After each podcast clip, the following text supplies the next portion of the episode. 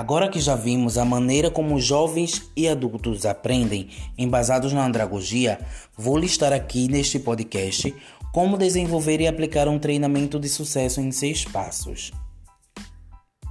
Primeiro, identifique uma demanda. Um treinamento não pode surgir a partir do nada. É preciso que haja uma necessidade muito clara que compense a sua realização. Na hora de identificar as demandas existentes, você pode, por exemplo, pensar em quais competências os seus colaboradores sentem mais dificuldades e precisam desenvolver.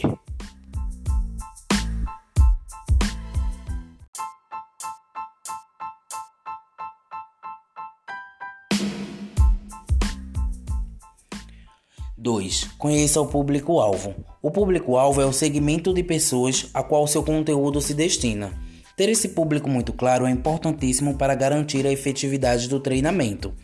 Temos certeza que você não produziria o mesmo conteúdo para um estagiário e um dos líderes da sua organização, certo? Portanto, entenda o seu público e descubra do que ele realmente precisa. Às vezes, você pode se surpreender.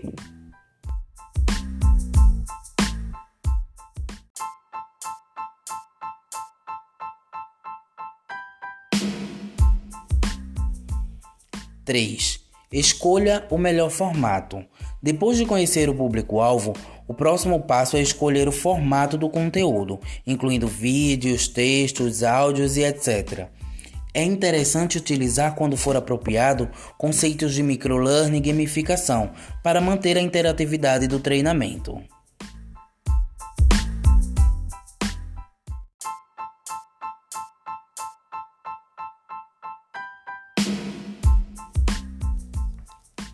4. Produz o conteúdo. Essa é a etapa de efetivamente pôr a mão na massa e criar o conteúdo do treinamento.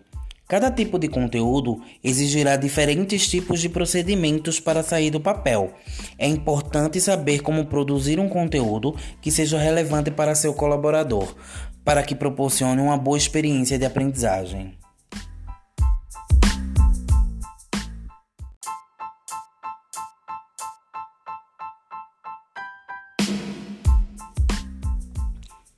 Cinco, distribua o treinamento. Para que o treinamento chegue até o seu público-alvo, é preciso pensar em estratégias de distribuições adequadas. Se estiver utilizando uma plataforma EAD, você pode, por exemplo, associar o conteúdo do treinamento a uma trilha de aprendizagem. Dessa forma, o treinamento será direcionado às pessoas que realmente possuem a necessidade de consumir aquele conteúdo. Se a aplicação do treinamento for presencial, treine apenas as pessoas que realmente precisam daquele conhecimento. É desgastante gastar energia para consumir um conteúdo que não irá contribuir para o desenvolvimento do colaborador.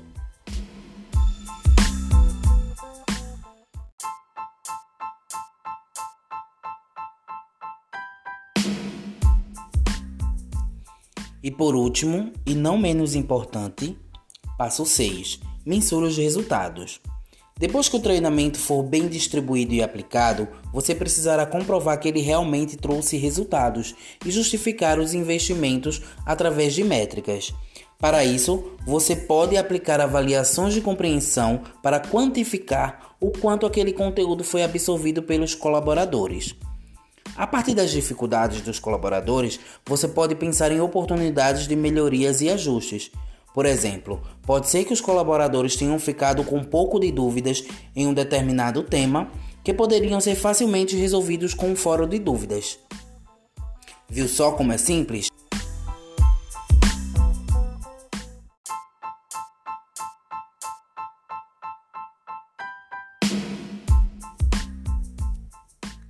Bom, eu vou ficando por aqui. No próximo módulo tem um material que você pode conferir todas essas dicas que eu falei aqui no podcast para você. Espero que você tenha gostado. Um beijo e até a próxima. Tchau!